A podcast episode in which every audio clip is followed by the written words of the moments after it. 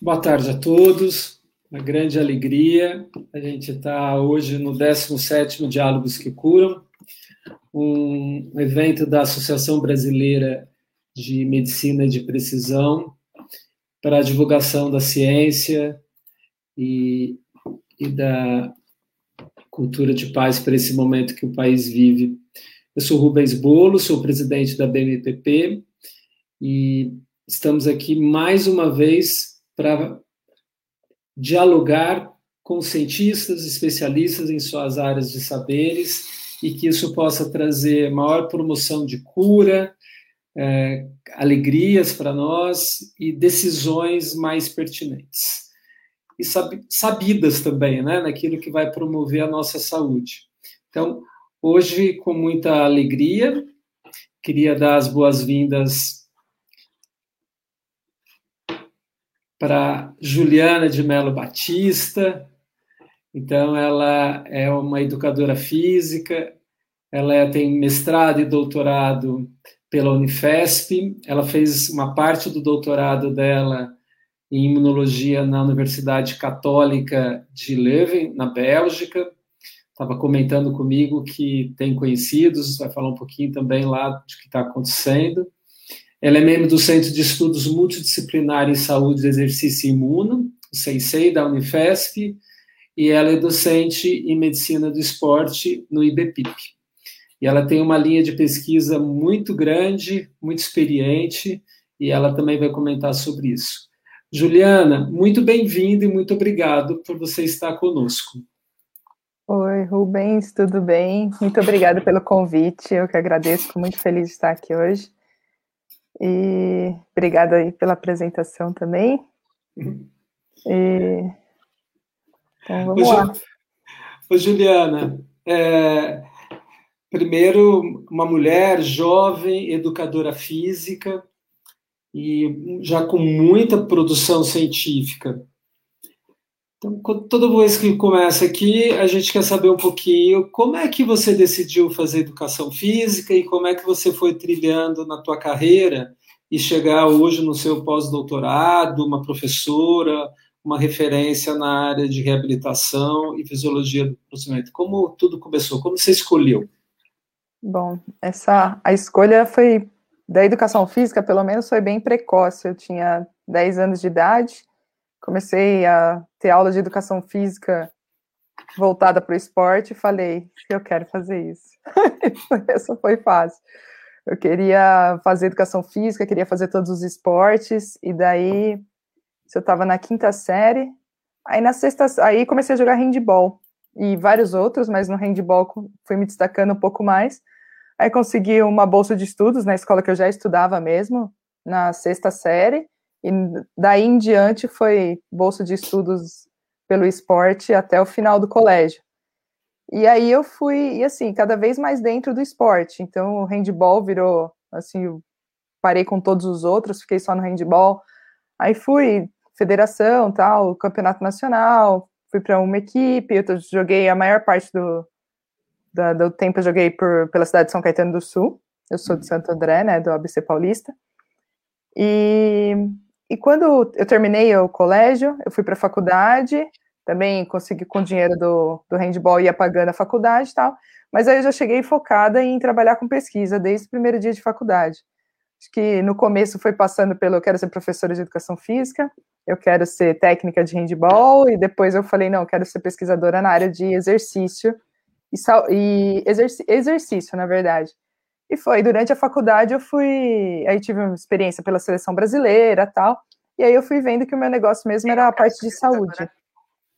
Era era focar no o que, que o exercício podia promover de saúde, como que ele podia melhorar, é, tipo, um quadro de doenças, né?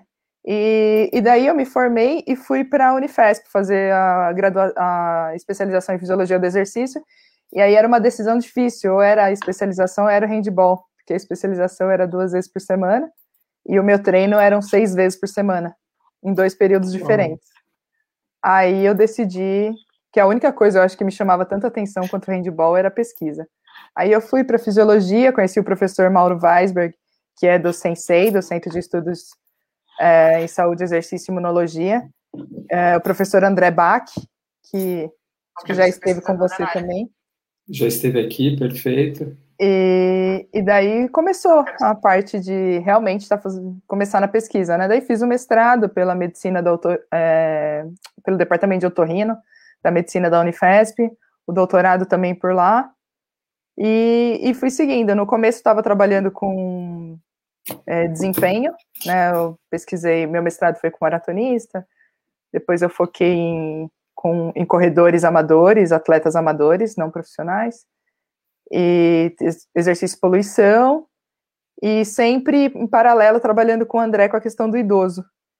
E aí foi me pegando bastante essa parte, e agora eu estou com um projeto de pós-doc que acabou se tornando Covid, idosos. A gente vai falar dele, muito importante.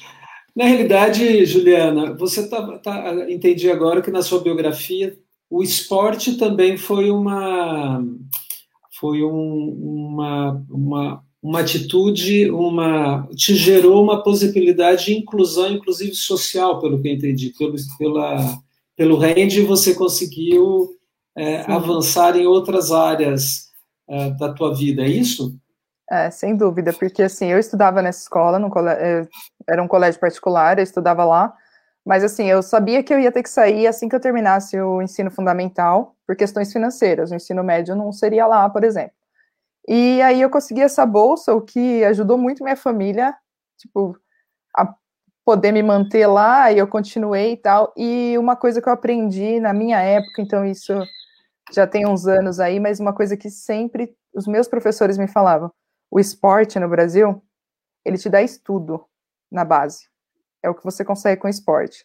Você não vai ficar rica jogando handball é, no Brasil, mas você vai conseguir estudar.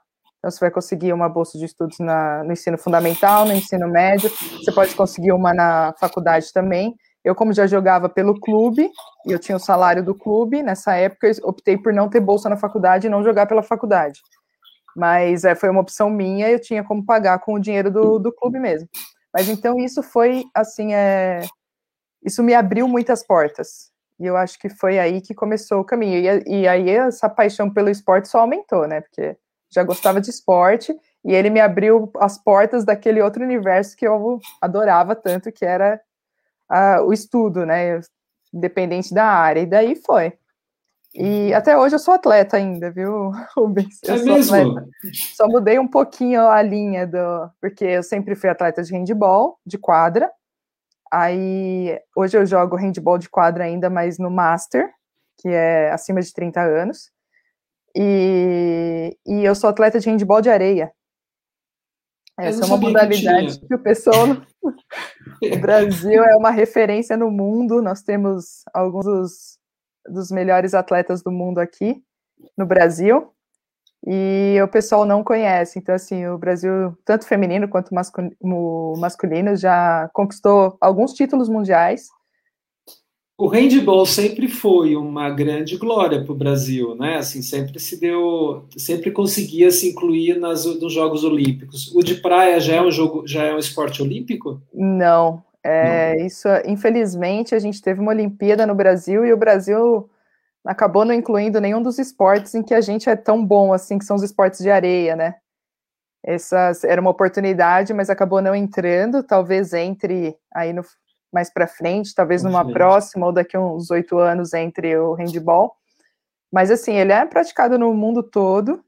É bem diferente do handball de quadra, né? Porque as regras são diferentes. Ele é um, ele tá mais para um showball, eu digo, porque é gol com giro de 360 graus no ar.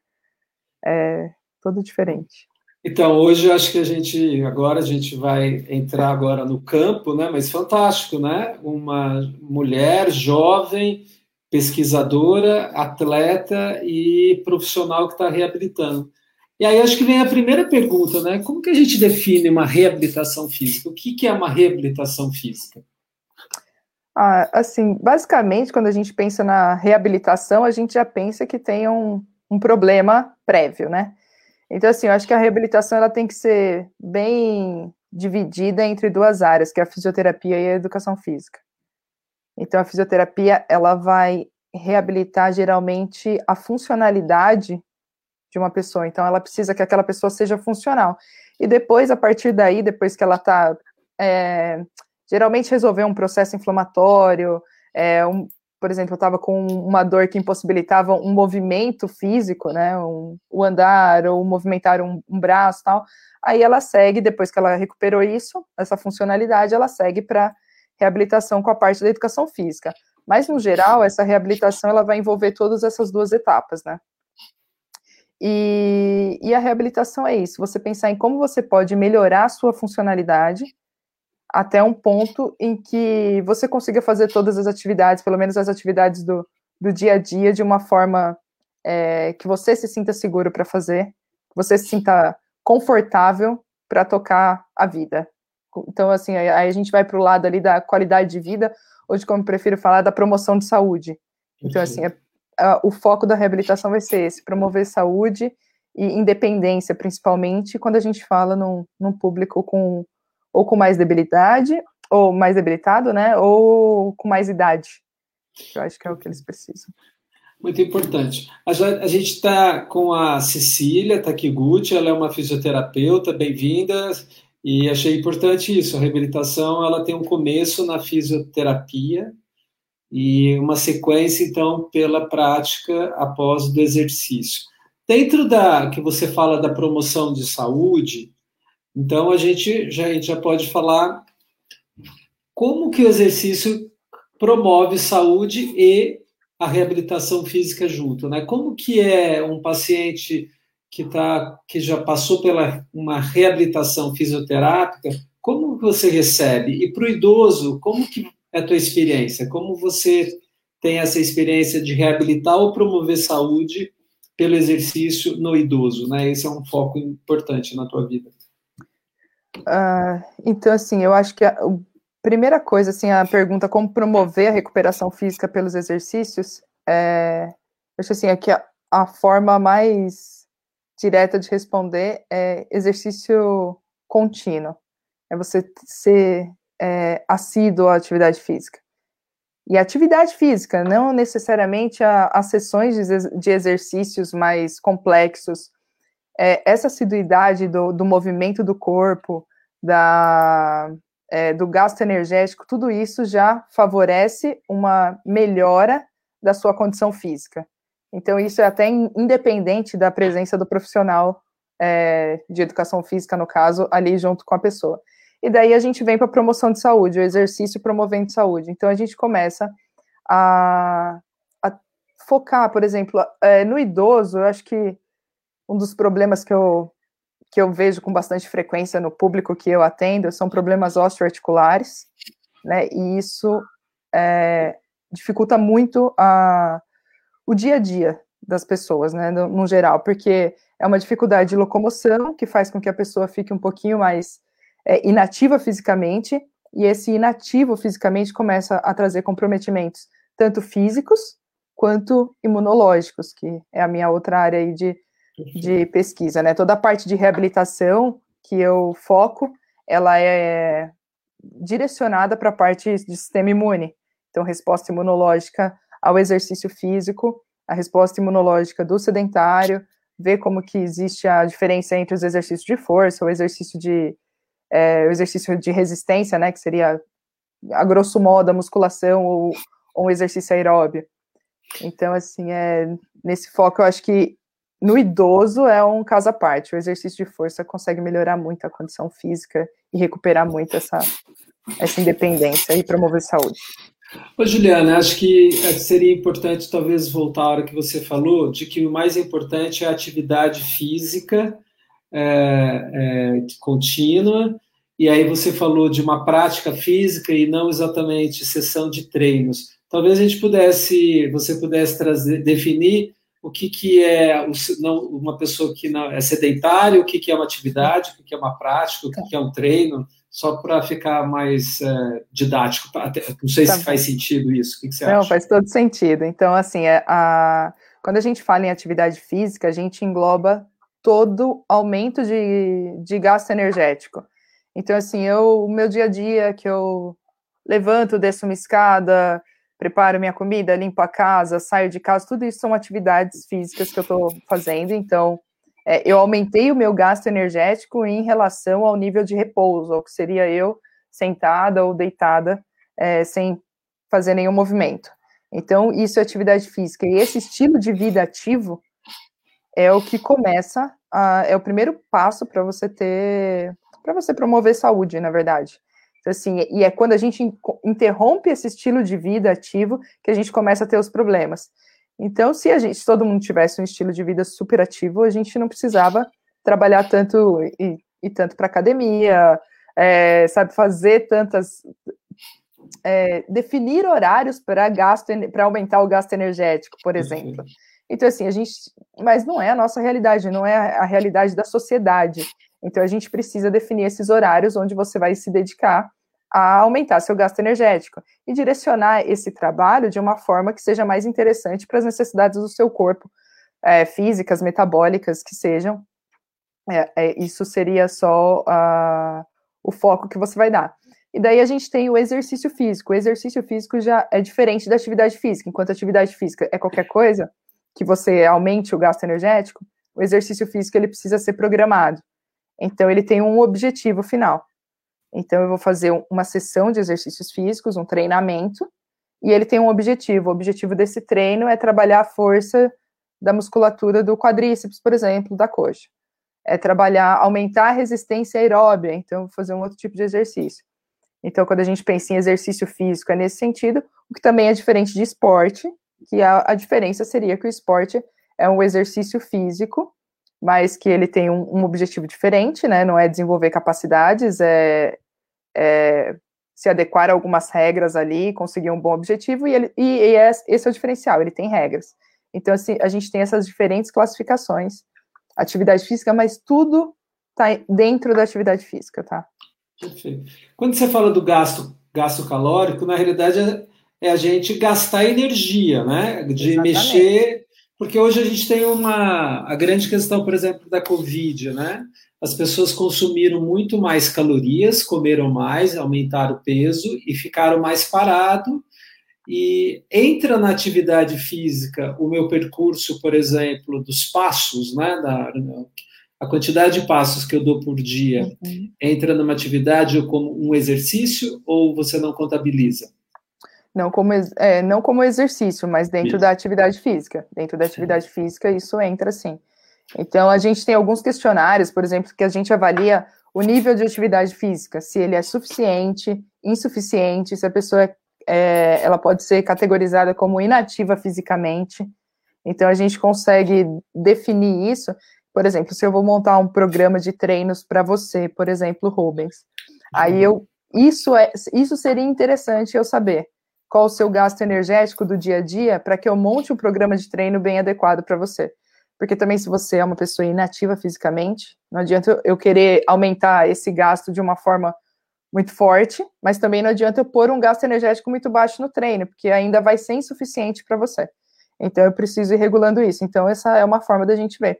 Agora, sedentário, sedentário, a gente usa essa classificação com pessoas que realmente não se movimentam. Então, isso fica mais hoje, né, dentro da, da educação física, pelas diretrizes do Colégio Americano de Ciência do Esporte, isso vai mais para uma pessoa acamada, por exemplo.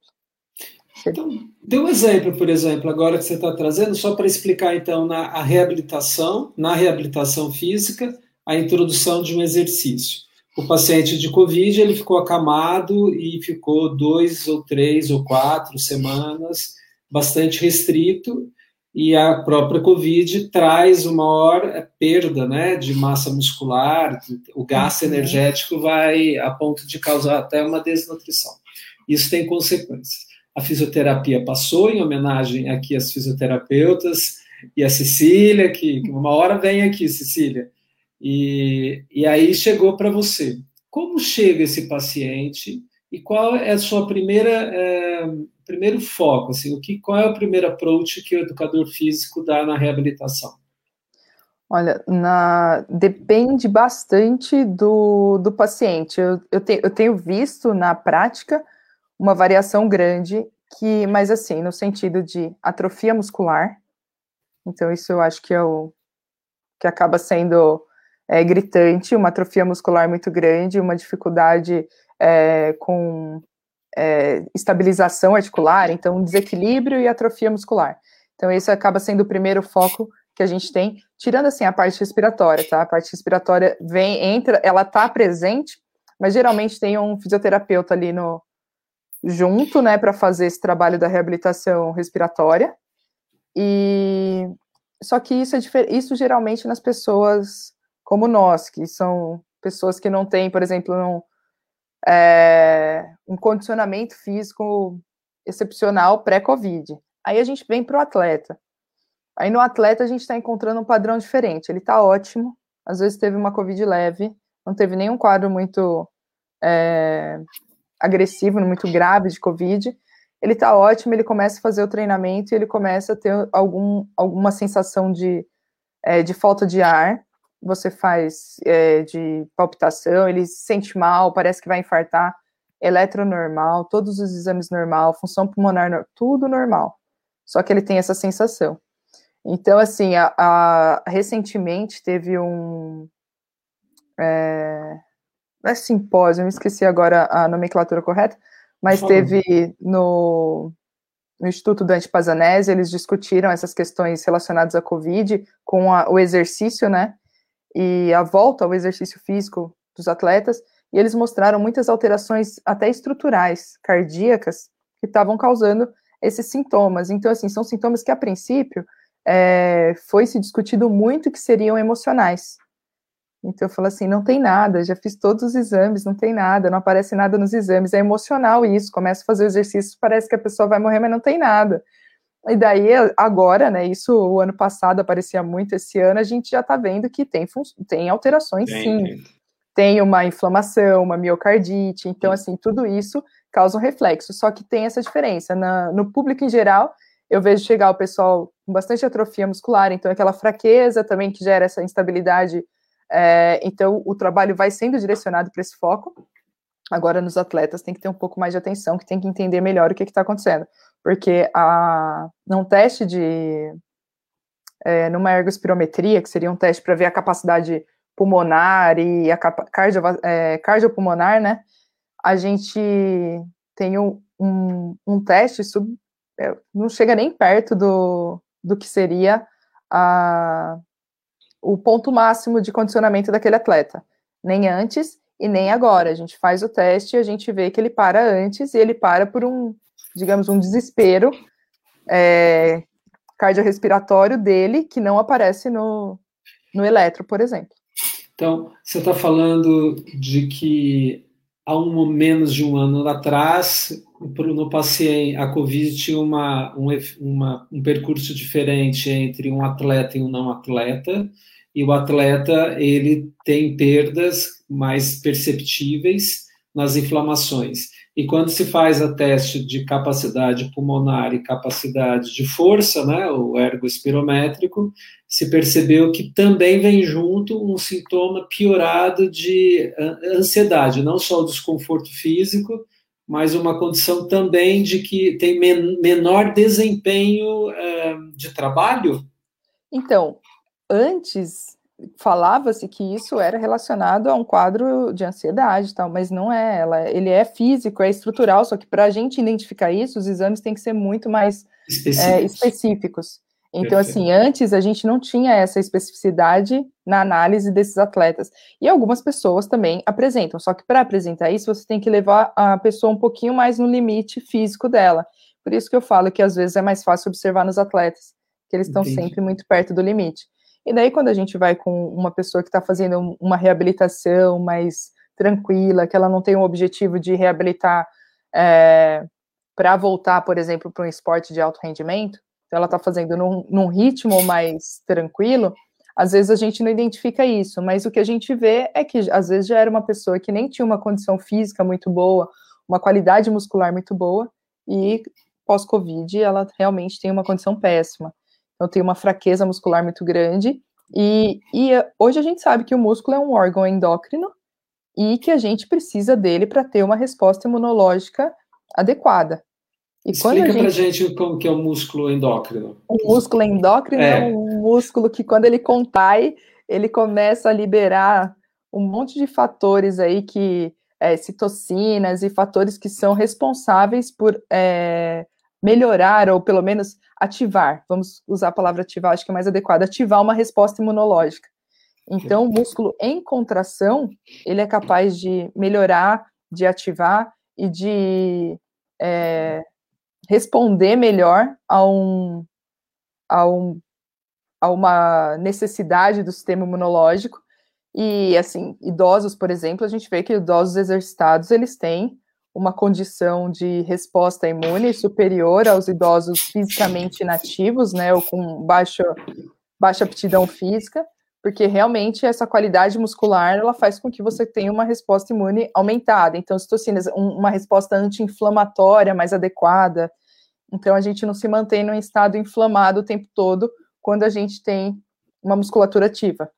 Então, olha, eu acho importante a pergunta que a Ioli, bem-vinda Ioli, a Ioli é uma médica que trabalha com práticas de contato, que é o, o Jinshin. O atleta é mais inflamado? É, é, quer dizer que o exercício é mais complicado quando eu fico muito atleta, muito objetivo, né? Quando eu vou além das questões que você trouxe, né? Da atividade, o treino e um, e um, um, um, um treino focado que seria o esporte, o esporte seria prejudicial, então? Ó, ó, na verdade, a gente fala que atleta não é sinônimo de saúde, né? Exercício, é, a gente consegue fazer uma excelente correlação com saúde. Agora, atleta, a gente já tem exatamente o oposto, é sempre muito perto do limite. E, e é realmente isso, Loli, tem esse, esse, essa questão inflamatória que fica evidente no atleta. Então, assim, outros estudos que a gente tem, até um que eu estava conversando com o Rubens, de atletas de futebol, elas tinham um, um estado inflamatório aumentado. É, na, no caso, a gente estava vendo síndrome pré-menstrual nessas atletas, né? E a resposta da, do processo inflamatório nelas era, era persistente, e as que tinham a síndrome era ainda maior. É, no meu mestrado, eu estudei maratonistas. Os maratonistas, eles têm uma condição inflamatória é, maior. No meu doutorado, eu estudei corredores de corredores amadores. E daí, na verdade, estava fazendo uma, uma comparação entre quem, é, quem corria e quem não corria no ambiente poluído. Então, era melhor ser sedentário ou correr na mesmo no ambiente poluído? É melhor correr no centro de São Paulo é melhor ficar em casa e então assim é, era essa comparação é melhor correr tá? Exercício é sempre melhor mesmo que seja num ambiente não tão agradável mas é, a gente encontra sempre um estado inflamatório persistente nos atletas porque eles estão sempre muito perto do limite.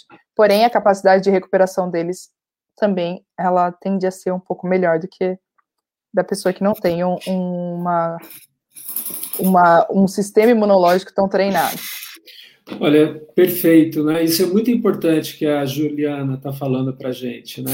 É conhecido também quando o atleta para, né? O esportista para, o que também a parada é, traz como consequência dos anos de, entre aspas, desgaste, né? Que ela está trazendo de inflamação. E a gente estava falando de que o músculo é um órgão imunoendócrino hoje, né? Que está está dentro da nossa biologia evolutiva, a gente foi feito para ainda pular, saltar, correr, capinar, acho que é essas questões.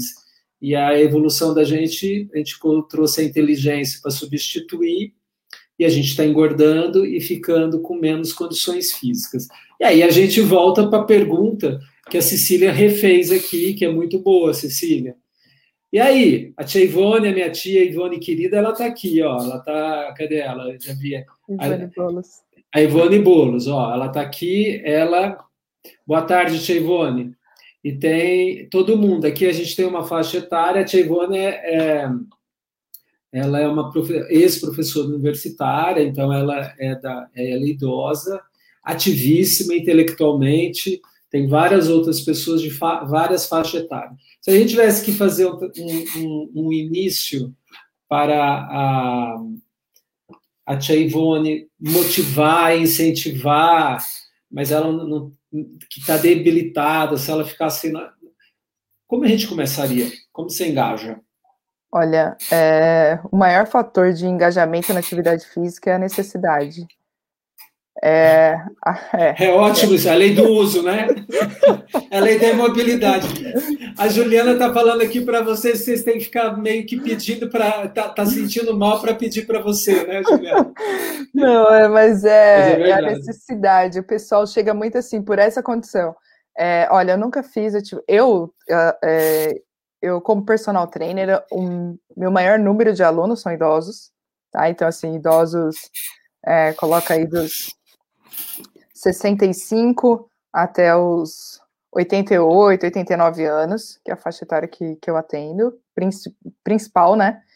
E eles sempre, no geral, eles surgem, é, o primeiro contato surge da, da necessidade, assim, então é artrose, é, ruptura de ligamento, e, e assim, às vezes numa condição em que não vai dar para operar, não pode operar, ou o médico achou melhor não operar, e daí fez a fisioterapia tal, terminou a fisioterapia e precisa continuar fazendo atividade física. Eles, eles têm a, a consciência de que o exercício físico, o treinamento é necessário. Então começa. Muitas vezes não porque quer, só por necessidade mesmo. Mas depois é, acaba chegando a parte onde você começa a, a identificar que algumas coisas mudaram.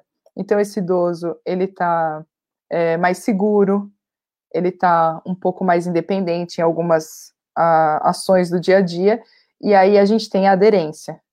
Então, assim, Ao é o engajamento. Exatamente. então, o engajamento, assim, para engajar no início vem essa, essa ideia da necessidade, a indicação médica tal.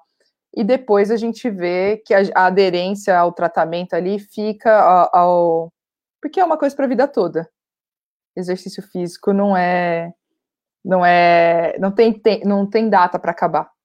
É uma coisa que você vai levar para a sua vida toda, e, e, é assim que você vai ter esse, esse benefício da atividade física, você vai continuar se mantendo. É inevitável que a gente tenha um declínio da, da nossa condição de saúde é, ao longo da vida. Então, assim, a, a, resposta, a nossa resposta imunológica, a nossa resposta é, neurológica, a nossa resposta cognitiva, muscular, ela não, ela não se mantém durante toda a vida. Então, o que a gente, uma das coisas que a gente consegue fazer é manter a atividade física e, e tentar controlar um pouco esse declínio em função da idade. Então, assim, a gente acaba entrando em áreas como é, que é aquela inflamação que aparece no idoso e que vai fazendo com que aquela condição de comorbidade, um diabetes, uma hipertensão, vá piorando, vá levando a outras comorbidades. É, e a gente tem o exercício controlando essa, essa condição. Então, a gente consegue bastante resultado né, com uma prática regular de exercício físico. Perfeito. E no idoso, mas no idoso geralmente vem nessa questão da necessidade. Se ele nunca fez. Agora, se é alguém que já era engajado na atividade física, aí é. Aí não dá trabalho nenhum. é alguém que vê os benefícios. Olha, a, a Cecília, como fisioterapeuta, e talvez a minha área como médico e, e voltado no envelhecimento, é a dor, então, a osteoartrose, a, a, aquilo que a. Bem-vinda, Verônica. A Verônica é uma médica de Recife, passou por Covid, recuperadíssima. Uma alegria te ver aqui, honra para nós. E ela está falando disso, da independência de segurança readquirida fundamental. Para nós, na, na, acho que ela passou por algumas situações que é, entra na, no que você disse. Para a parte clínica, é afastador e alguns pacientes ele prevenir a queda, né? Porque a queda está ligada a ele voltar a ser acamado ou realmente ficar acamado. Mas a gente tem visto também que, por falta da atividade física básica, todas as estruturas é, daquele corpo suportar melhor aquele esqueleto, fazer as atividades do gasto calórico, está nas dores de coluna, né? Então, tem algumas questões da fisioterapia e prevenção de dores nas costas, lombalgia, que, ou dores de bacias, né, dessas regiões, e, a educa, e, a educa, e, a edu, e o exercício da educação física. Qual é o cuidado que o quando você recebe um paciente que vem da físio nessas questões, você toma como educador e pode falar para as pessoas, olha, é, na transição entre a fisioterapia e a educação física? Olha, eu particularmente eu tento o contato direto com a fisioterapia. Ótimo. Porque tem algumas, assim, nada como saber o histórico. E o histórico contado por alguém que está te dando a visão de especialista. Porque a gente tem o histórico que o próprio paciente conta, né? O aluno, no meu caso, né? O paciente da fisioterapia, mas é, ele não é tão específico. E às vezes, e assim, a, as pessoas elas não têm obrigação de, de entender algumas, algumas coisas relacionadas à biomecânica, à, à questão muscular. Então, assim, aquele negócio, a pessoa chega o primeiro dia e fala assim: olha, contrai a coxa não sai uma contração de coxa. O que, é contrair? Como que eu faço para controlar esse meu músculo? Então, assim, as pessoas não têm essa obrigação, na verdade, de saber. E elas chegam, então eu não posso. É, se eu puder ter o contato com a fisioterapia, igual hoje eu tenho uma academia e dentro da minha academia eu tenho um, um convênio com uma fisioterapia que é ao lado, a gente está dentro de um clube, e a fisioterapia manda para a gente fazer a segunda parte dessa, desse processo de reabilitação, porque a gente tem equipamento para isso, mas a gente tem esse contato direto com a fisioterapia. Isso para mim assim é, é, excelente, excelente, porque é, é, o mesmo contato que eu tenho com é, alguns dos médicos que atendem meus alunos também. Então assim essa interação, é, esse na Unifesp durante 10 anos a gente atendeu no ambulatório de promoção de saúde esse grupo do Sensei que que eu faço parte, a gente tinha um, um um ambulatório de promoção de saúde, onde tinha o médico, o profissional de educação física, a psicóloga, o, a responsável pelas técnicas de meditação e relaxamento, a nutrição e fisioterapia. Estava todo mundo junto atendendo o mesmo paciente ao mesmo tempo. Então, todo mundo ouvia a mesma história contada do paciente. Aí, depois a gente discutia aquele caso e cada um tinha a sua a, a gente decidir em conjunto qual ia ser a, a, a conduta de cada um dos profissionais. Então, assim, entender o paciente assim na íntegra é para trabalhar é assim um prazer, porque você sabe o que o outro está fazendo, você consegue acompanhar, você consegue saber até onde você vai e onde não vai. Então eu gosto dessa ideia de conversar com o fisioterapeuta. Não deu para conversar, você vai pelo relato mesmo do, do paciente e eu também, a primeira coisa que eu faço é uma avaliação biomecânica estática e dinâmica. Então, assim, analiso toda a parte postural do paciente, toda a parte de, é, de movimento, a parte é, é, de amplitude de movimento, de equilíbrio, de é, qualidade de marcha. Então, tudo isso vai me dando o um embasamento para entender um pouquinho melhor o que que a o que que ele tem e até onde eu posso ir, se eu não tiver essa, essa conversa prévia, mas a ideia é essa. Eu gosto muito da ideia do trabalhar em atendimento multidisciplinar. Qual a orientação que você dá para o paciente, então, de que não tem essa possibilidade de fazer algo, uma educação física personalizada, ter acesso a uma fisioterapia mais customizada, né? Ele está entrando no padrão e, e ele vai buscar isso numa academia, ele vai buscar para alguém. Quais são as dicas que você dá para essa pessoa de, dos cuidados que ela deve ter em relação a, a ela está engajada porque ela está sofrendo, ela entendeu que precisa fazer trabalho de força, tem que uhum. trabalhar a respiração, e ela tem que continuar aquilo que o físico mandou, e o físico falou, olha, você tem que começar a fazer exercício, e ficou desempregada no período da Covid, crise para todo lado, mas ela está querendo fazer e vai pegar a academia que ela não conhece muito bem, próximo da sua casa e mais conhecido. Quais são as dicas que você dá para essas pessoas que vão buscar isso? O que, que a gente tem que olhar? O que, que a gente precisa saber? Olha, eu acho que numa situação dessa, assim, se você não tem uma recomendação, uma, é, sei lá, uma indicação de, de que aquele, aquele, aquele é o lugar que você pode ir naquele momento.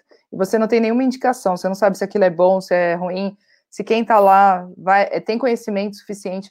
porque querendo ou não, é uma deficiência da própria educação física, tá? Sim. Como formação, a gente não tem na grade da educação física, é, de forma consistente, é um trabalho, por exemplo, voltado, uma, uma disciplina que seja diretamente voltada para a imunologia do exercício, tá? Exceto em algumas universidades, por exemplo, a Unifesp tem, é, algumas outras têm, umas particulares, mas assim, no, no geral não faz parte da grade como disciplina obrigatória. Então, a gente vai encontrar, sim, profissionais que não sabem exatamente com o que estão lidando ali naquele momento. E se você chega numa, numa academia ou num, num centro de exercício, é, mesmo os centros, é, o, o estado de São Paulo, a cidade de São Paulo, a gente tem alguns locais onde a gente pode fazer atividade física de forma gratuita e que a gente vai ter um atendimento voltado também para reabilitação, tá? Então, assim, a gente vai num local desse. Primeira coisa que eu falo para os meus alunos: não pode doer. Não é para doer enquanto você está fazendo exercício. O exercício não te causa dor. Se você está fazendo exercício e está doendo uma articulação, por exemplo, é diferente daquela sensação da a ah, minha coxa está queimando. Isso. Sabe que o exercício que você está fazendo, exercício está trabalhando o músculo. Mas assim, a minha articulação não pode doer durante o exercício, porque imagina se eu estou aquecida, estou fazendo um movimento controlado e estou sentindo dor. Imagina quando eu esfriar e for fazer um movimento normal do dia a dia, que não é tão controlado, que é de repente subir uma escada ou descer de mau jeito. Então aquilo ali, ela, é, você está é comprometendo a qualidade de todo o trabalho. Então eu sempre falo, trabalhar sempre no limite é, antes da dor. Então, antes daquela articulação começar a, a me incomodar, aquela eu vou parar. Aquela vai ser a amplitude máxima do meu movimento. Então, por exemplo, se eu estou fazendo um trabalho de punho, aqui começa a doer, então eu vou sempre até aqui.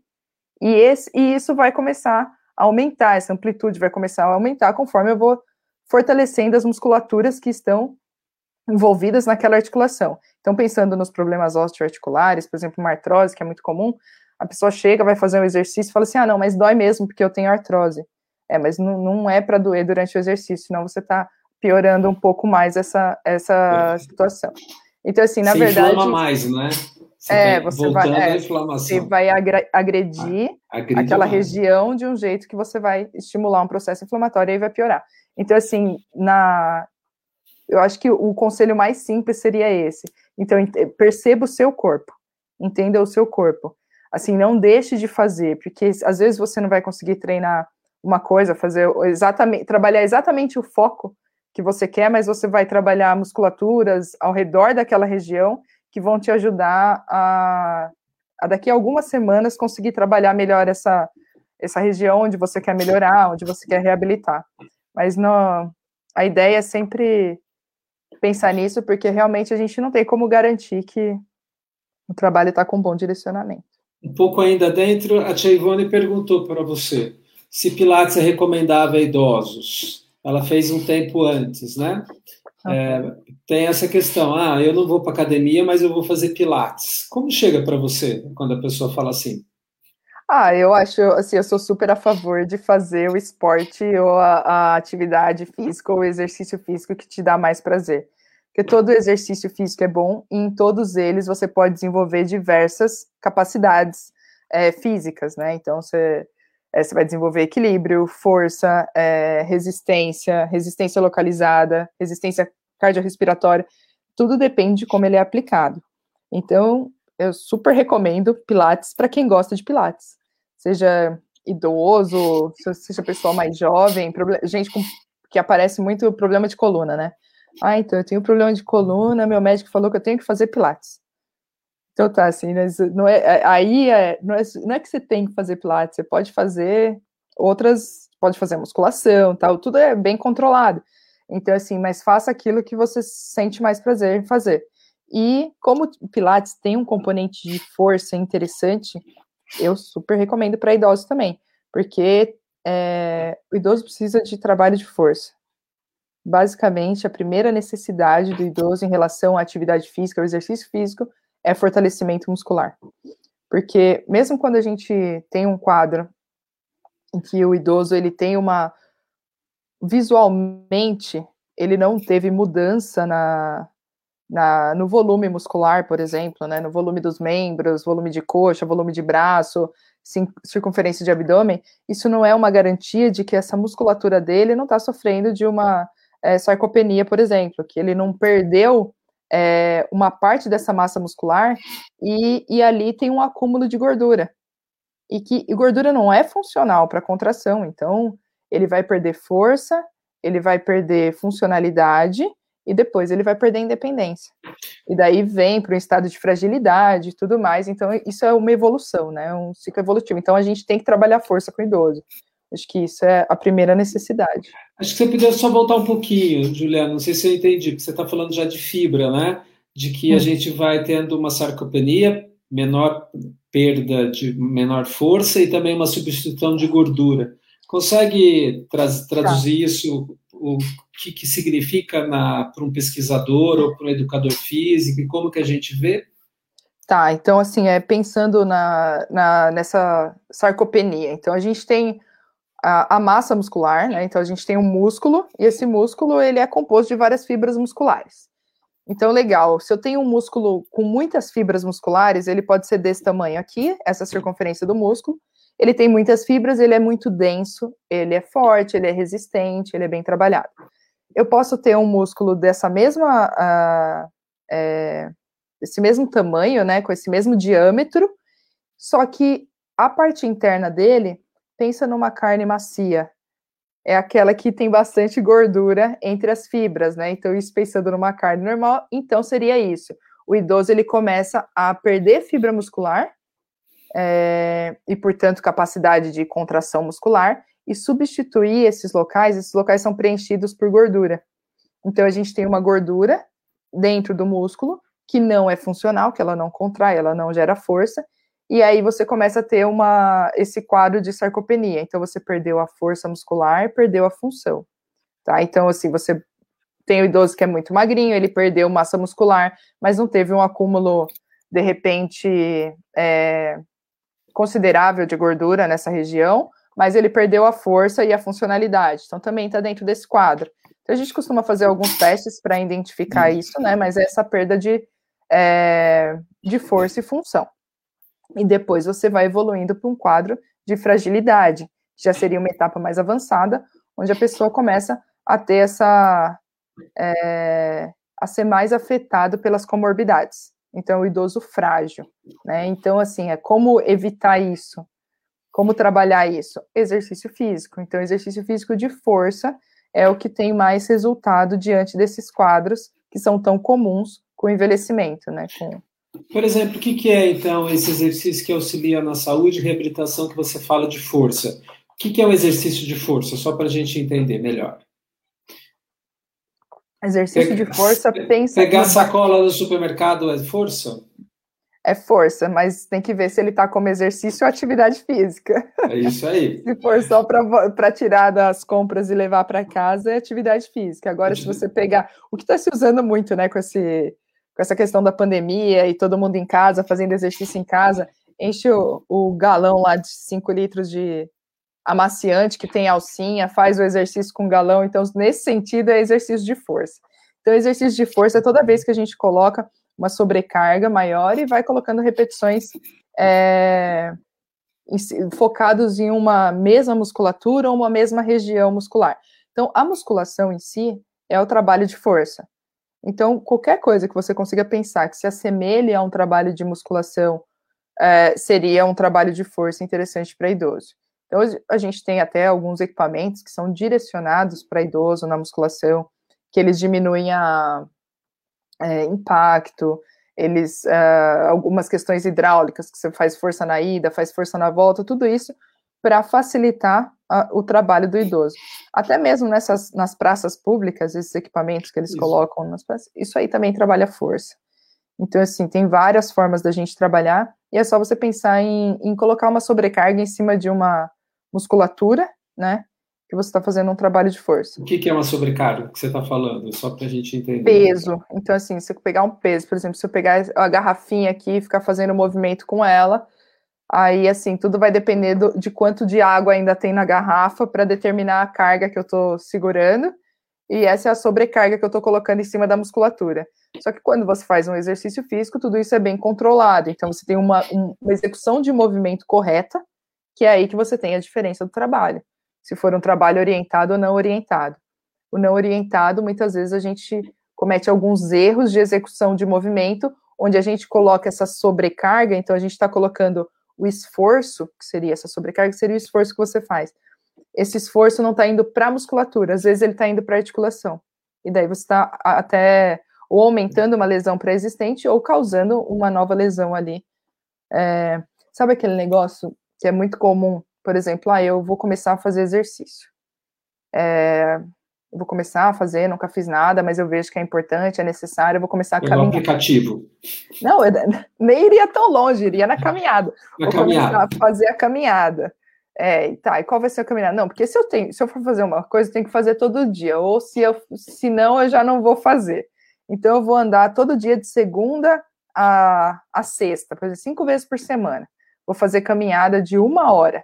Aí a pessoa começa, ela vai a primeira semana, a segunda semana, na terceira semana, ela para. E às vezes ela não para porque ela desanimou de fazer, é porque a sobrecarga da caminhada, então o esforço que aquela, que aquela caminhada colocou em cima do tornozelo, do joelho, do quadril foi muito grande. Então, às vezes, qual que era o problema ali? Ah, era uma pisada para dentro, ou uma pisada para fora, era um, um, calçado que talvez não fosse adequado, é uma pessoa que tem o joelho valgo-ovaro, né, para dentro ou para fora, e, a, e aquilo foi gerando uma sobrecarga, faltava força muscular. Se ela tivesse força suficiente para manter uma atividade com uma caminhada de uma hora todos os dias da semana, ela não teria parado o exercício. Mas faltou força, faltou condicionamento no músculo para ela trabalhar o condicionamento aeróbio dela, o cardiorrespiratório na, na caminhada. Então isso é muito comum. Então assim, esse trabalho de força ele é mais importante, ele precisa é mais importante no sentido de permitir que você faça outras coisas, porque sem ele o resto também fica limitado. Acho que a, a, isso que você está falando, quem está trazendo, ilustrando para nós aqui é a Verônica, a médica que a gente está falando, ela traz esse relato de que é, na reabilitação ela teve que reaprender é, após a Covid os movimentos básicos na físio e educadores físicos, porque a musculatura, pelo desuso, perdeu função, né? Eu acho uhum. que é uhum. essa a questão. Então, todo mundo, Ivone, eu, você, Juliana, jovens, se meus filhos estiverem ouvindo, vai ser bom. Primeiro, tudo que a gente tiver, que você está falando, é se doer, para. Tem alguma coisa errada. Segundo, devagar e sempre. É melhor constante do que fazer em picos também, né? Então, faz a primeira, segunda, terceira, quarta, quinta semana e, se Deus quiser, todas as semanas do ano, uma caminhada. Mas se tiver alguma dor, precisa buscar uma fisioterapia ou alguém para organizar. A Cecília e a Kátia Ludovico te deram os parabéns, porque ficaram felizes de serem inclusas na parceria Educadores Física e Fisioterapia. E a Verônica, ela trouxe para a gente também, você que está na. que é, na realidade, ela perdeu também por uma questão neurológica, né? Ela foi, teve uma neuropatia desmielinizante pós-Covid, que é uma forma já mais complicada é, da Covid. Então, as mesmas inflamações que a gente tem no músculo do coração, a miocardite, é, a gente está vendo na neurite, né, a polirradiculoneuropatia é uma neurite que não pegou só a periferia, mas entrou ali dentro da coluna e às vezes piora como uma encefalite, né, então ela pode subir. Como que você tem tido essa experiência com esses pacientes de Covid? É, Verônica, espero que você já esteja andando, caminhando. Eu vejo você fotos bonitas. Fica um beijo para você e todo mundo aí. Obrigado pela tua pergunta e colocação. Mas agora é você, Juliana. Assim, como que, que você tem vindo do visto dos pacientes pós-Covid? Você falou que os atletas com Covid exerceram demais, romperam, entraram na dor e quando precisaram de algumas questões tinham mais lesão. E que, como você tem contribuído na né, educação física, tem trazido para nós cientistas informações para a gente é, diminuir o dano, como a Verônica trouxe, e aquilo que você já trouxe também na sua pesquisa. Ah, bom, então assim, começando pela parte da, da neuropatia, né? Isso a gente vê bastante. É, eu, infelizmente, meu pai também teve Covid, ele, é, ele, é, ele tem uma, é, uma miopatia é, mitocondrial, e assim, é uma condição que ele nasceu com a miopatia mitocondrial e ela se manifestou de fato aos 65 anos de idade. Meu pai está com 73. Então foi é, é, relativamente recente a manifestação mais grave e ele teve Covid. Então ele teve depois da Covid a síndrome da. É, nossa, me fugiu o nome agora. Que, assim, da fadiga crônica. Ah, síndrome da fadiga crônica. Síndrome da fadiga crônica. Então, assim, é, por exemplo, nesse caso, ele teve uma perda de, de qualidade física, de, de condicionamento físico, porque ficou um mês parado, e assim, é, e eu acho que é o, o que a gente vê mais nas, no pós-Covid, né, no pós-Covid, essa questão da inatividade física. Tem um estudo que agora eu não me recordo, se eu não me engano, é dos anos, da década de 50, que ele é, ele é super atual, eu acho, assim, eles pegaram é, um grupo de, de jovens, com idade aproximada de 20 anos, eles deixaram esses jovens acamados durante é, algumas semanas, não me recordo agora se era uma ou três semanas, acamados, e eles viram que para cada dia na cama, eles perderam uh, o que a gente fala de 1 ml por quilo por minuto de consumo de oxigênio. Então, vamos pensar que eles perderam um ponto na capacidade cardiorrespiratória deles, tá? Então, assim, é, eles perderam, perderam, perderam, então vai em, em quatro semanas eles teriam perdido é, uma, uma quantidade considerável dessa capacidade aeróbia, e depois eles fizeram algumas semanas de atividade física e recuperaram muito mais do que eles tinham perdido, tá? Então a atividade física conseguiu recuperar isso de uma forma assim muito fácil. O exercício físico conseguiu recuperar muito fácil. Aí depois eles pegaram, aí que vem a beleza do estudo, é, esses jovens que já não eram tão jovens já estavam com 50 anos de idade, os mesmos daquele estudo de 30 anos atrás. E aí eles verificaram que para cada ano eles perdiam aquele mesmo 1 ml por quilo por minuto do condicionamento da, que eles tinham. Então, assim, o que se perde em um dia acamado, se perde em um ano de vida, no estilo de vida sedentário. Então, assim, eu acho que deu para. Um Resume esse cama, finalzinho: é um dia na cama. Um dia na cama, sem se movimentar mesmo, eles perdiam o mesmo do que um ano de vida. Eles perdiam no estilo de vida normal, Ótimo. que não eram pessoas fisicamente claro. ativas. Então, assim, em 30 anos, eles perderam o mesmo que eles perderam nos 30 dias na cama, tá? 30 Só dias daí... eles perderam os 30 anos de. de, de... consumiram 30 anos, né? Isso, isso, exatamente. Entendi. E daí, tudo bem, aí vamos fazer atividade física depois de novo, para ver, para recuperar. Eles não recuperaram da outra vez, ficaram até melhores. Aí fizeram meses de atividade, antes, antes foram semanas, né? Fizeram meses de atividade física e não conseguiram recuperar o que foi perdido ao longo do tempo. Então, assim, eu vejo hoje a Covid, o pós-Covid, mais como aqueles 30 dias na cama. A gente consegue recuperar, na maior parte dos casos, a gente consegue resultados muito bons, a gente consegue reverter. É, só que para algumas pessoas demora mais, para outras pessoas demora menos. E, e não necessariamente isso depende da gravidade da doença, porque às vezes, mesmo quando o caso foi muito grave, a pessoa ficou muito tempo na cama, a resposta ainda é melhor, com algumas pessoas que nem é, que tiveram um, uma Covid moderada, mas que os efeitos dela tão durando, duram muito tempo. No caso do meu pai, meu pai estava relativamente bem, o pós-Covid foi muito ruim. Então, assim, a, o momento da doença não era tão ruim, o momento de infecção.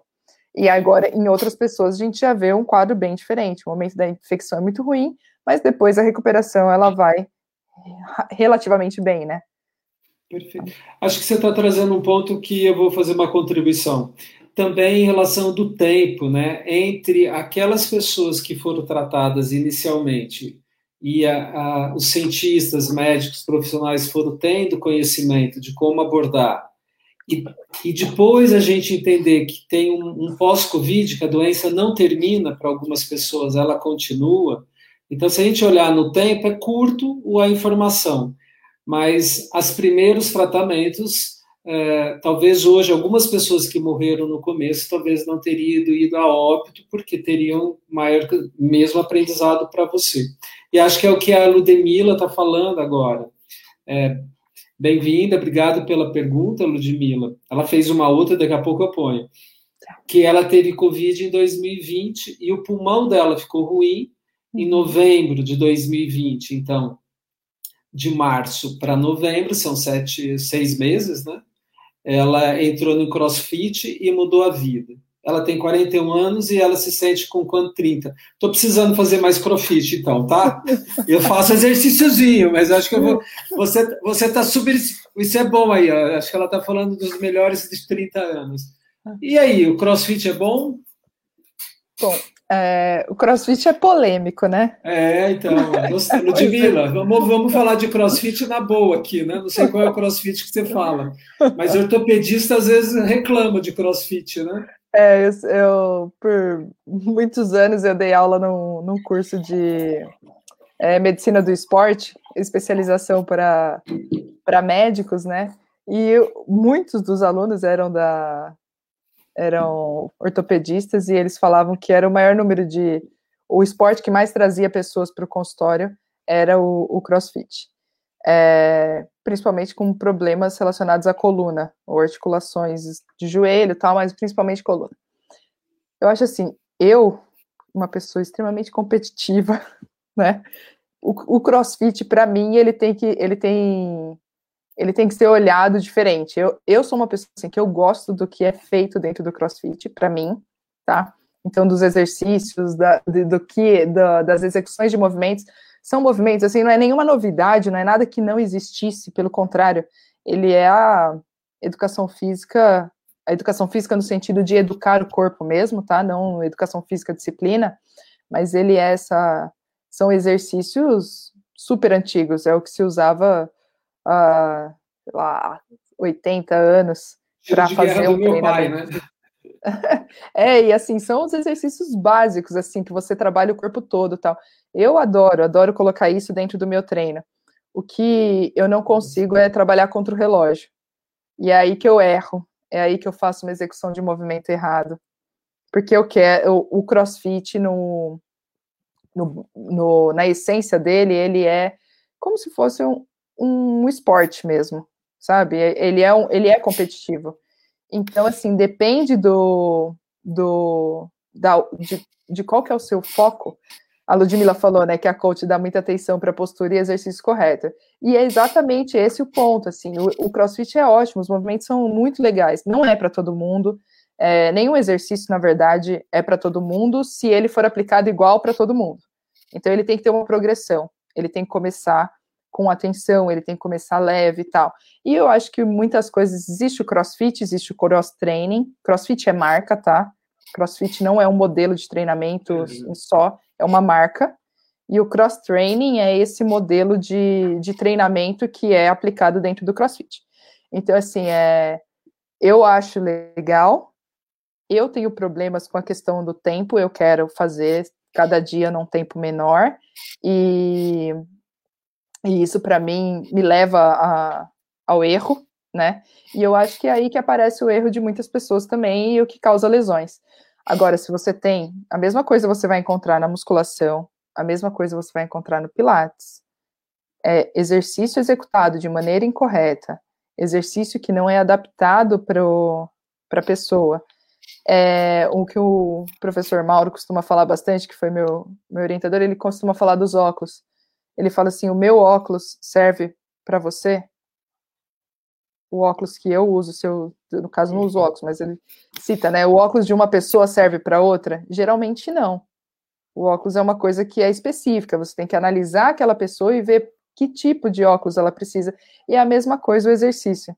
Você tem que analisar individualmente, você tem que ter um olhar é, específico para a pessoa, então tem que respeitar a especificidade, a história de vida, o, o que ela já fez, o que ela tem, o que ela não tem, as limitações, o que ela gosta, o que ela não gosta, e daí você entra com o exercício. Então, sendo é, musculação, sendo corrida, pilates, crossfit, eu acho que todos entram nessa, nessa questão. O exercício é ótimo, desde que você goste de fazer, tem acompanhamento, seja um profissional que, que oriente de forma adequada. Então, aí para Ludmilla, só sucesso no crossfit. Eu entendo a Ludmilla porque, na realidade, eu gosto de, do funcional, do exercício funcional, que o crossfit uhum. também junta, né? Acho que uhum. o cross-training, né? Que agora eu aprendi. Eu não sabia, não, que crossfit era marca. Obrigado. Mais novidades aqui. Eu entendo que algumas pessoas precisam de exercício, mas eu chamo de dopaminérgico, assim, que a gente tem que ter mais recompensa.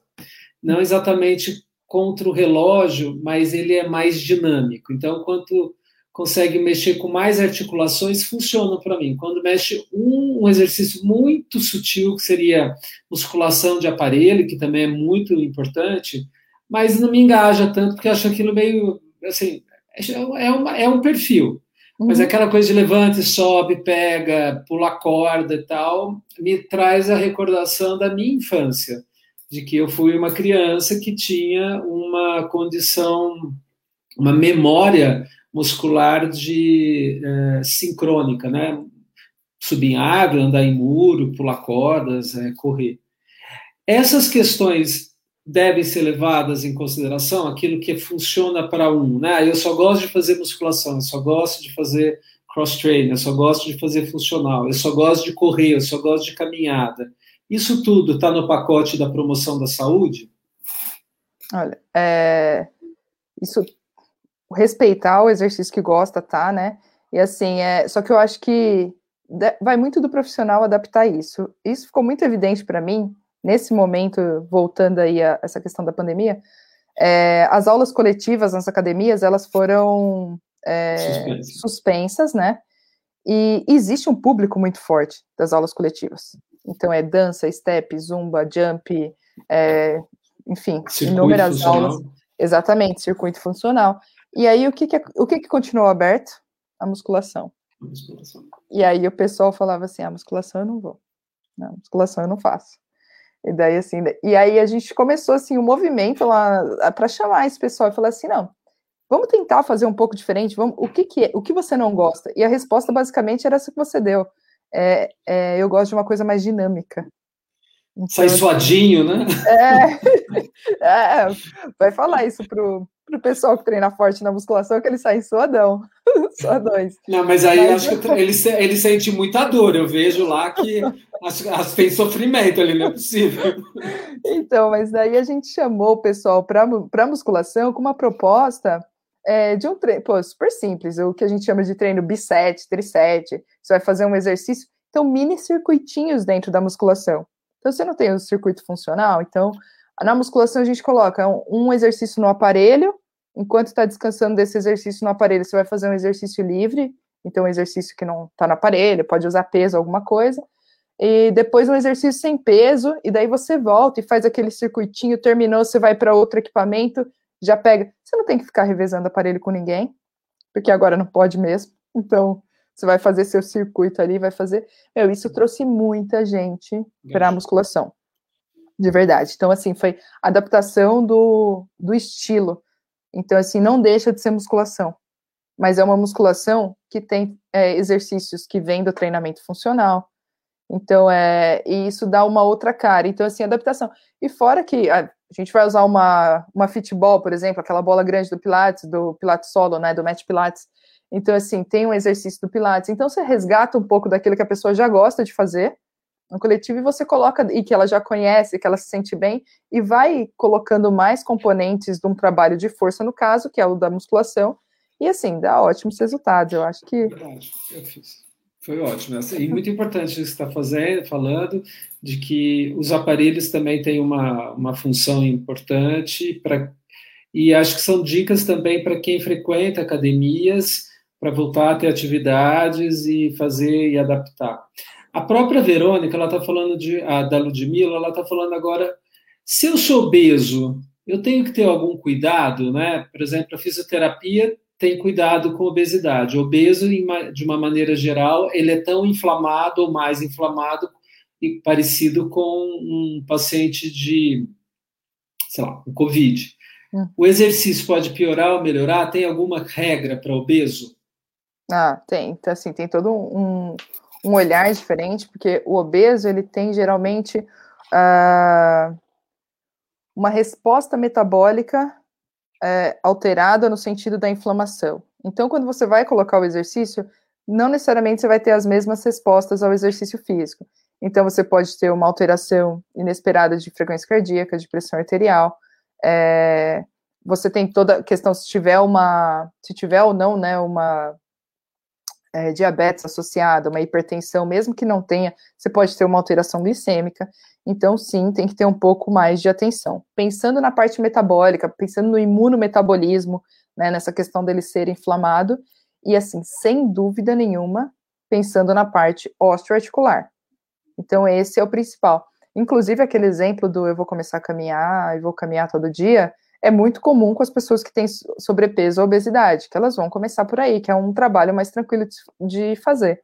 E é exatamente nesse ponto que, que acaba, é, imagina todo o peso do corpo sendo colocado em cima de estruturas, né, de articulações, que não estão preparadas para isso.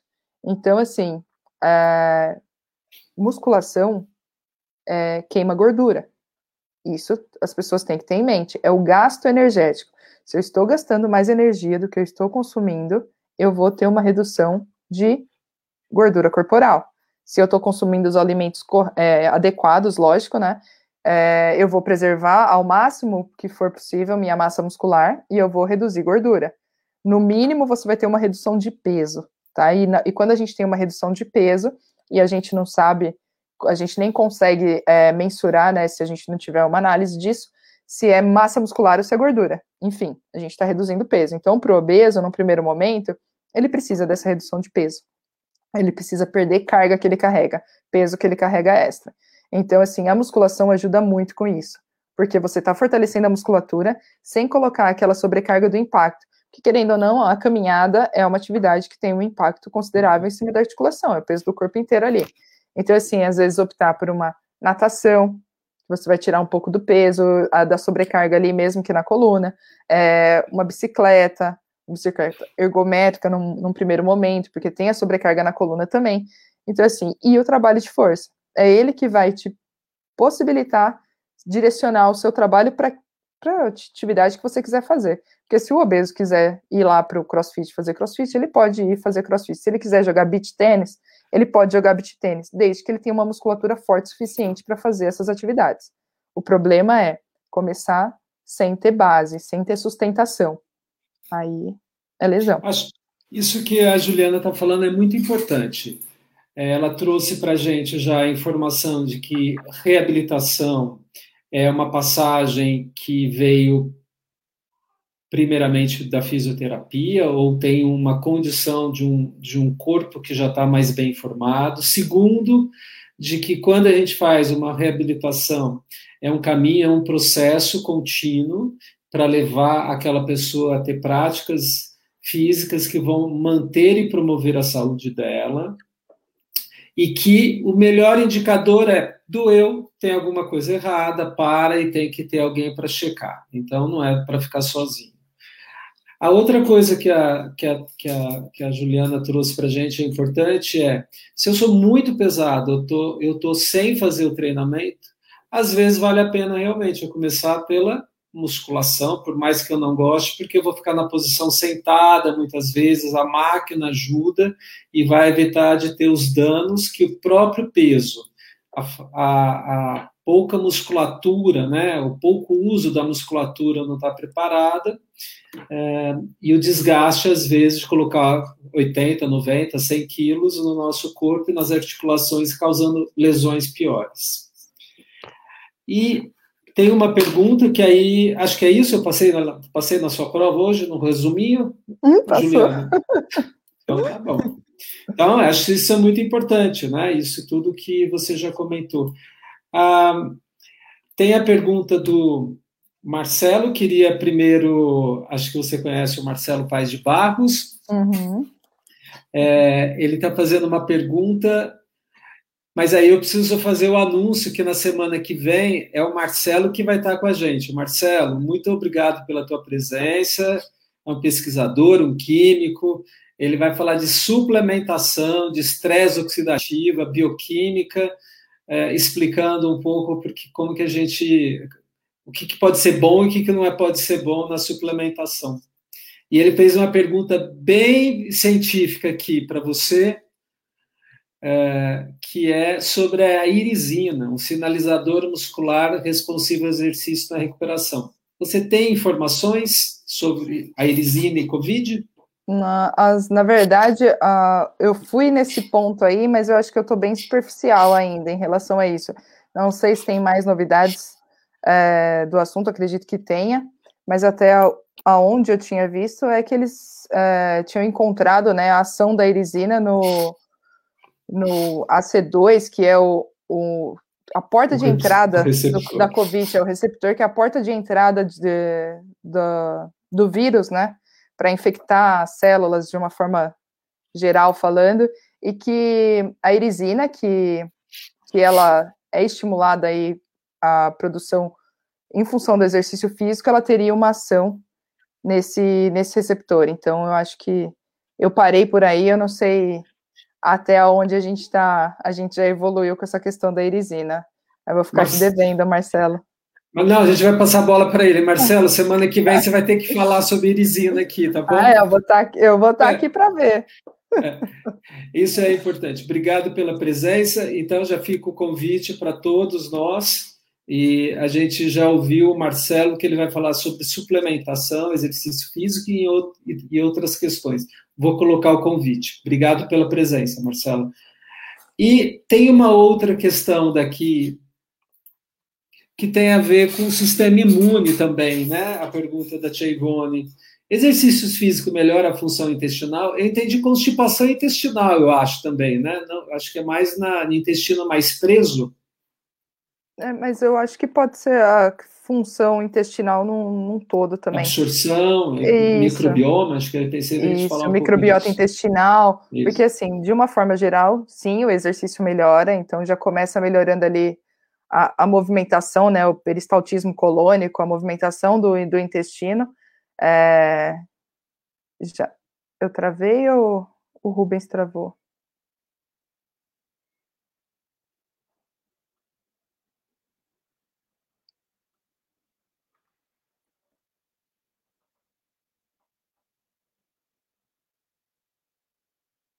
Oi?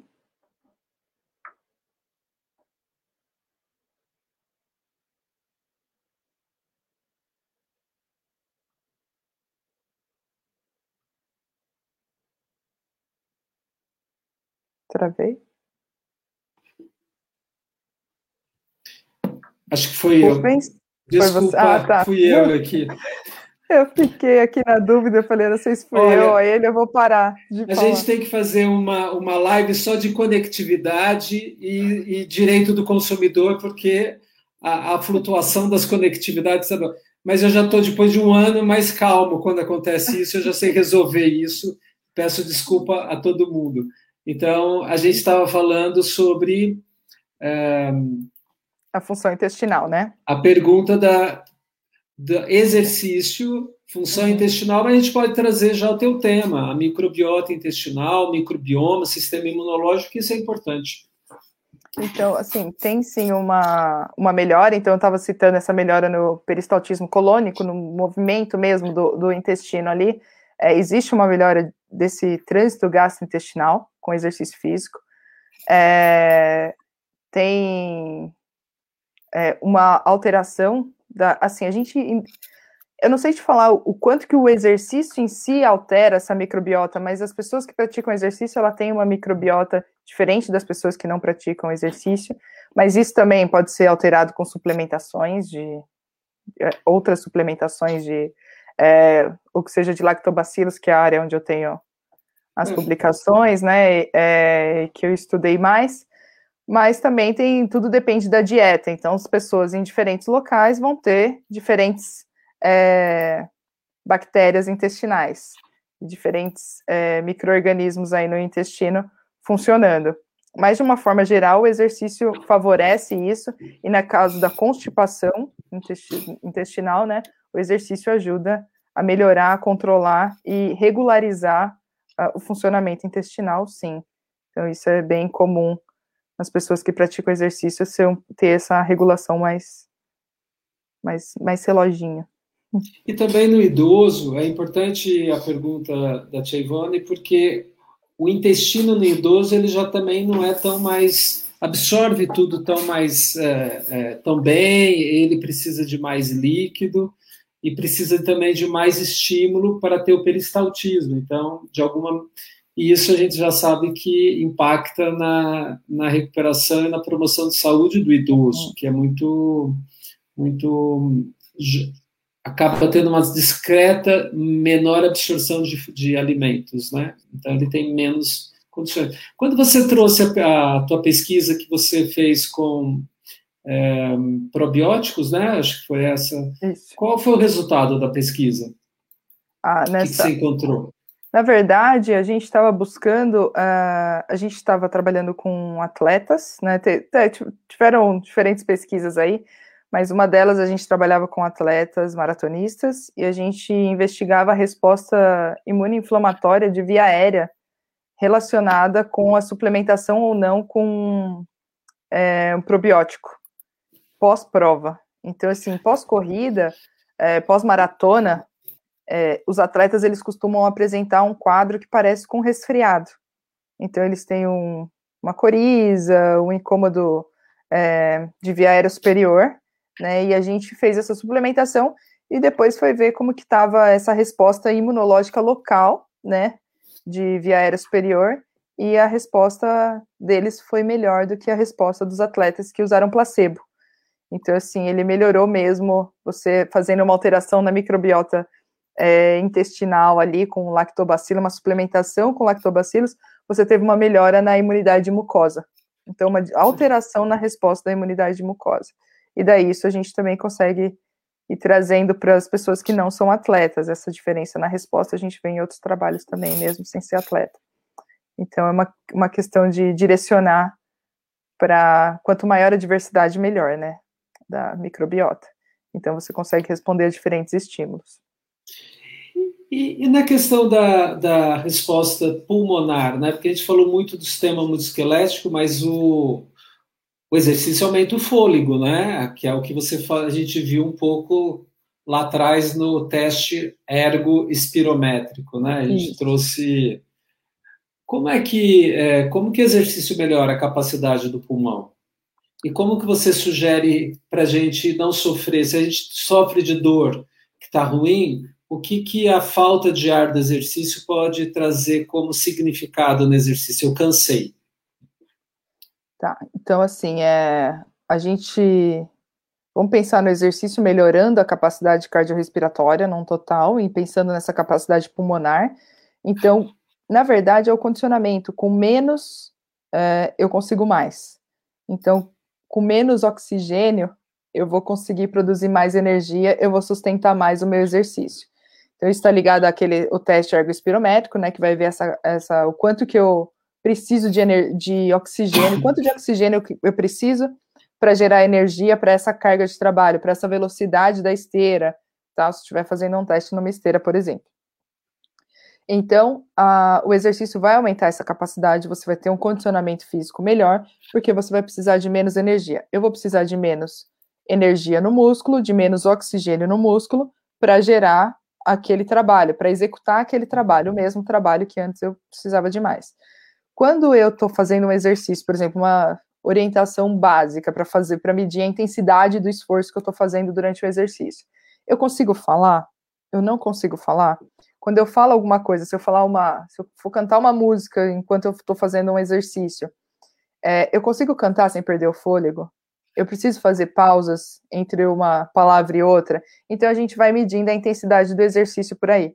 Então, assim, a falta de ar é, no exercício, tipo, faltar o ar, isso não é normal. Ficar ofegante é normal. Então, assim, eu não vou fazer um exercício até eu realmente ficar sem ar, ficar esgotada. Que geralmente isso é, seria até um método que nós podemos aplicar de treinamento, mas não é o que a gente habitualmente usa com uma pessoa que não está querendo performance, por exemplo. Então, eu vou buscar sempre um exercício onde eu tenho um desgaste é, significativo a ponto de eu ficar ofegante. Então, assim, ficar ofegante, e isso é muito particular. Então, às vezes, uma pessoa que é um pouco mais condicionada, ela anda numa velocidade e ela cobra do outro, né, que vai fazer uma caminhada em conjunto, por exemplo, que ande na mesma velocidade. Fala, você está muito devagar. Mas às vezes aquele devagar já é o suficiente para ela gerar uma sobrecarga cardiorrespiratória. E quando você gera essa sobrecarga cardiorrespiratória, você começa a treinar o seu pulmão. Então, você treina o seu coração, você treina o seu pulmão, você treina seu músculo. Então, esse treinamento, quem vai te limitar no, na hora do exercício? Aquele que tiver o pior condicionamento, ou músculo, ou pulmão, ou coração.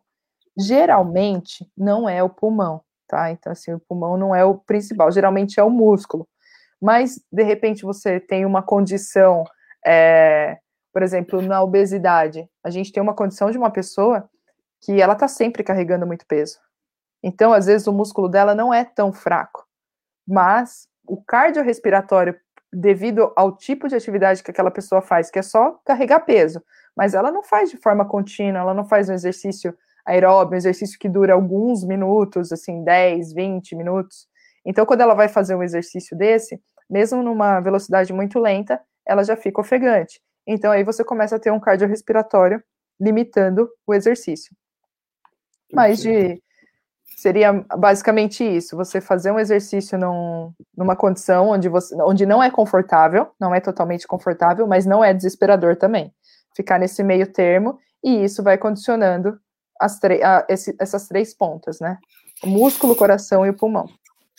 O músculo é quando a gente para de fazer as coordenações também do exercício, aquilo que você falou que eu quero vencer o, o tempo do relógio do funcional, mas faço bem, digamos assim, não muito bonitinho o exercício e acabo me, me estrepando. Então, que é, o pulmão, a ofegância faz parte, mas a sobrecarga rápida, o tiro, não é para todo mundo. E o coração é a frequência cardíaca que não pode chegar no 100% nunca, a não ser se você é um atleta e está fazendo performance para aquilo. Acho que é isso, né? Isso, então, assim, é, é, ficar de olho na pressão arterial, na frequência cardíaca, é, na frequência respiratória, que daí vai ser com, esse, com essa percepção de o que, que eu consigo falar aí nesse momento, e na questão muscular, tipo, meu músculo, eu estou sentindo meu músculo minha articulação? Se é minha articulação, alguma coisa está errada. Se é meu músculo, segue em frente. Olha, é, a gente já deu na nossa hora, mas a gente vai passar um pouquinho só para a gente então, a gente não vai responder mais pergunta. Queria. É, na tua linha de pesquisa, você falou da resposta imunoinflamatória do exercício, a de mucosa, função idosos. E a poluição? O que, que entra a poluição na tua na pesquisa? O que, que você pode dizer para a gente sobre poluição? Ah, a, a pesquisa na, com poluição, para mim, foi muito voltada a essa, assim, ao cenário atual da, da poluição em São Paulo, por exemplo, né? Que é onde a gente estava desenvolvendo a pesquisa. Não tem lugar bom para fazer exercício ao ar livre. Então, assim, ah, vou no Parque do Ibirapuera fazer exercício. O Parque do Ibirapuera, ele está em volta da 23. Ele está cheio de... É um local onde a concentração de poluentes lá é muito grande. A gente tem a USP, que daí você pensa numa área verde ali também, está num local onde a, tem a Marginal Pinheiros ali do lado, e assim, essas árvores que tem nessa, nesses lugares acabam condensando e impedindo que o material particulado saia. E ele fica ali. E aí acabam sendo áreas com um nível de poluentes muito alto. E é o local onde a gente vai fazer atividade física. Então, vai fazer na rua mesmo, porque você já sabe que está inalando a partícula do escapamento dos carros que estão passando por ali. Ozônio.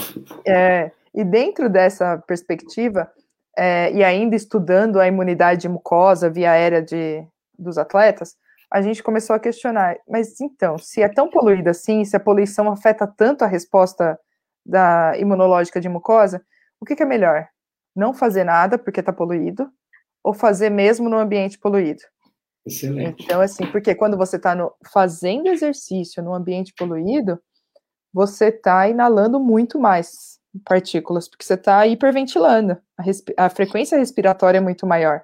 Então, você inala ainda mais, potencializa o que já não era tão bom.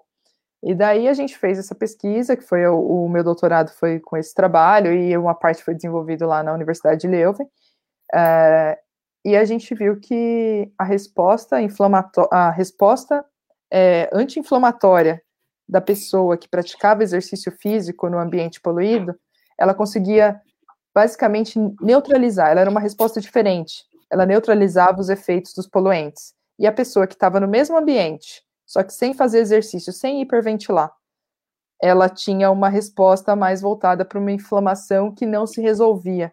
Então, eram tipos de respostas inflamatórias diferentes, mas ainda parecia mais interessante fazer o exercício, porque além de todos os outros benefícios, se a gente for olhar só para imunidade de mucosa, a gente tinha uma, uma, um exército mais anti-inflamatório ali do sistema imune agindo do que pró-inflamatório.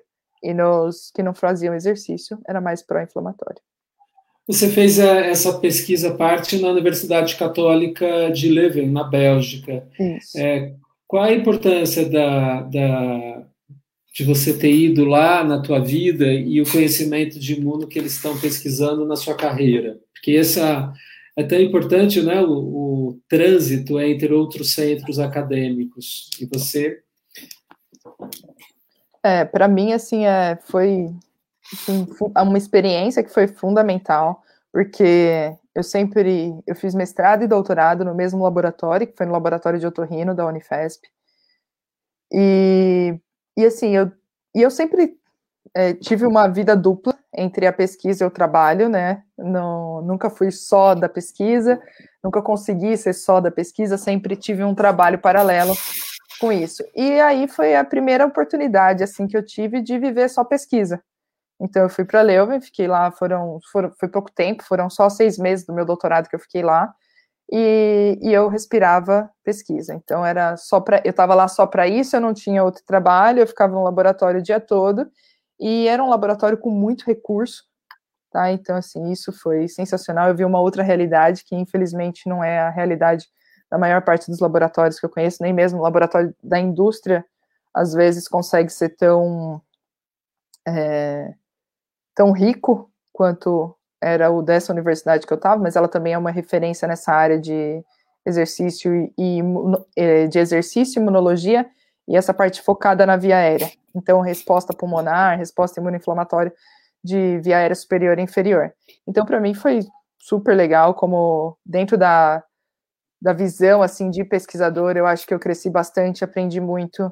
Eu conheci é, um estilo de trabalho diferente dentro, mas assim na da prática, de como que eles trabalham dentro do laboratório, as divisões que eles têm de responsabilidades, como que a uhum. coisa se desenvolve, a, e assim que é diferente da realidade aqui do Brasil. Não que eu diga que seja melhor ou pior, Tá? Lá eles estão eles são muito mais dedicados a uma coisa só, eles conseguem fazer só aquilo e por muitos anos trabalhar só naquilo.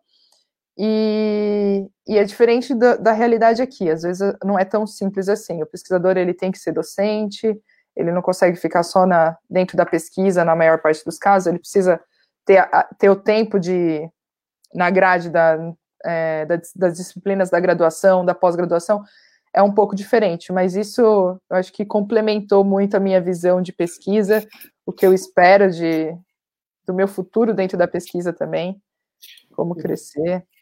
Ô, Juliana, tem mais uma pergunta que eu achei importante, não queria deixar sem, se você concordar. Perfeito. A Kátia, ela está falando sobre a fibromialgia, a dificuldade de encontrar uma dinâmica de exercícios físicos, pois as dores aumentam muito e rápido. Qual a reflexão da, do efeito da fibromialgia? A Cecília, que tá, acho que está aí também, é a referência em fibromialgia também, viu? Fica já o convite para Cecília. Mas, Juliana, fala da referência da fibromialgia. Olha, é, eu acho super interessante essa pergunta da Kátia. Eu trabalho com fibromialgia há pelo menos 15 anos. É, sou, é, trabalhei bastante com isso bem no, no comecinho, assim, quando eu comecei a trabalhar com exercício e saúde, eu fui para essa área de é, treinamento físico para pessoas com fibromialgia, porque aparecia muito no ambulatório. Então, aparecia muita gente no, no ambulatório de promoção de saúde, lá da Unifesp, onde eu trabalhava na época, e, e fibromialgia era, sei lá, 80% do, dos casos que a gente via passar por lá. Porque eram pessoas que tinham dores, não sabiam o motivo, e estavam investigando, investigando, e acabavam aparecendo lá no, no nosso ambulatório e tinham um diagnóstico de fibromialgia. E a gente começou nessa, nessa ideia do trabalho multidisciplinar, então meu trabalho com fibromialgia, ele veio ele já veio junto com essa, com essa multidisciplinaridade, né, esses profissionais todos é, olhando para o mesmo paciente, veio o trabalho da, das técnicas de relaxamento junto com a prática de exercício físico. E esse foi o melhor resultado que a gente teve com os fibromiálgicos na época, tanto que deu certo é, esse trabalho, que hoje eu, o meu, meu professor, que foi meu orientador de doutorado e e mestrado, uma outra colega do laboratório, a Roberta, e o, um outro amigo também do, do mesmo do ambulatório, nós abrimos um estúdio que trabalha com isso, exercício e meditação. Então, assim, a gente coloca técnicas de meditação junto com a prática de exercício físico para tentar fazer um controle melhor dessas doenças como a fibromialgia. Então, assim, atenção ao movimento, é, não dá para forçar no fibromialgico, assim, não dá para eu querer que ele faça o que está proposto para aquele dia de treino, se ele não dormiu bem. E possivelmente ele não dormiu bem. E se ele não dormiu bem, ele acordou e está acumulando aquela, aquela necessidade de um descanso e vai virando uma bola de neve e isso não melhora. Então a gente entra com as técnicas de relaxamento, alongamento, relaxamento tanto muscular quanto mental. Técnicas de meditação e, e daí começa com exercícios leves, tá? Então assim, mesmo a, as diretrizes de, de, de prescrição de exercício para fibromialgia, elas já colocam um, um, um, limite bem baixo, assim, de intensidade, uma intensidade bem baixa para exercício. E chega a 50% de, da capacidade máxima, o que isso é bem tranquilo. Então, assim, a gente entra com isso, mas o foco não é exatamente isso no primeiro momento, é relaxar o paciente mentalmente, fisicamente, relaxar a musculatura, porque a musculatura fica contraída, ele tem dor. Então, assim, são os pontos, os pontos gatilhos são pontos de dores, a musculatura tá com contraturas, tal. A gente precisa relaxar isso para depois começar a dar um estímulo de fortalecimento. Mas é, dá para fazer, meu, muitos, muitas pessoas já acompanhei com fibromialgia, até hoje também eu faço, mas é, é adaptação do treino à necessidade diária do paciente. Assim, do aluno, se ele dormiu bem, se ele está bem, se ele teve uma situação muito estressante, como que tá, como ele sente o corpo naquele dia, porque às vezes só colocar o pé no chão já dói. Então não dá para eu querer passar uma atividade, um exercício mais intenso nesse caso. Perfeito. Acho que é isso mesmo, né? A fibromialgia é uma síndrome, então ela tem vários, é um espectro de sintomas mas engajar o paciente com fibromialgia também é, é uma daquelas. Se ele tiver muita dor, também. Mas quando ele melhora de dor, às vezes ele dá umas escapadas, né? É, isso acontece bastante. Então, assim, é, é tornar aquele momento prazeroso. Eu acho que é, é nesse o foco que a gente vai. Então, fazer com que você saia de lá se sentindo bem. Porque daí, mesmo no dia que você estiver bem, você vai voltar. Perfeito. Porque você sai sentindo bem, não sai sentindo esgotado, cansado, dolorido. Juliana, é, a gente tem que encerrar, é um papo tá. muito importante. Gostaria que você fizesse as suas considerações como cientista para esse momento do país e transmitisse as suas mensagens auspiciosas para todos nós aqui. Você, como é, uma mulher, cientista, educadora física, pesquisadora, profissional, da saúde. Agora é, é, com você. Mensagens by Juliana Mello. Se quiser deixar seu contato, por favor, a BMPP estimula para que as pessoas se encontrem. Ah, eu só. Primeiro, eu quero agradecer a você, Rubens, pelo convite. Adorei a, a nossa conversa, adorei a interação. Obrigada, pessoal que estava acompanhando. É, obrigado pelas perguntas, gostei bastante. Eu acho que nesse momento, todos os momentos, na verdade, eu acho que é super necessário essa aproximação com a ciência, com, com que a gente, é, como cidadão, o agente como cientista, a gente pode contribuir e colocar, trazer isso para a realidade de todo mundo. Só que nesse momento em especial, que as coisas mudaram tão rapidamente, tão drasticamente, então é eu falando, pensando no exercício físico, na atividade física, por exemplo, as pessoas dentro de casa, sem poder se mover, é, sem poder ter uma vida fisicamente ativa, é, eu acho super é, importante acompanhar o que para o pessoal, no, população acompanhar né, o que vem aparecendo aí sobre atividade física, prática de exercícios. É, igual a pergunta do Marcelo, é, todo dia a gente tem uma novidade. O que, que o exercício físico pode contribuir, por exemplo, em relação à Covid-19, como que a gente pode melhorar isso, é, qual a contribuição que cada área pode trazer para o momento atual do país. Eu acho que eu estou tentando transmitir a, a mensagem de que, assim, o quanto eu aprender, eu quero transmitir para as pessoas, para que elas fiquem mais próximas com, com, com essas informações, né? Eu acho que até, até que hoje a gente tem bastante meios de transmissão de informações, esse é um deles, por isso que eu agradeço o Rubens pelo convite, porque é muito importante poder passar isso, é, e gratificante também saber que as pessoas se interessam por isso. Na verdade, uhum. eu acho que esse é, para mim, é a parte mais mais legal, é saber que as pessoas se interessam por alguma coisa que eu tenho como contribuir. Tá? Então, fico meu muito obrigada. É, se alguém quiser, o meu contato é, tem um, um, site que é julianademelo.com. Isso eu acho que é o mais fácil. Aí lá tem as redes sociais, tudo, e eu tento colocar um pouco do, das pesquisas, dos trabalhos que eu desenvolvo, colocar lá também para o pessoal ir acompanhando, trazendo de alguma forma para uma linguagem que todos nós consigamos entender, porque eu consigo entender o que é da minha área, o que não é da minha uhum. área, eu também preciso de alguém para traduzir aí para mim.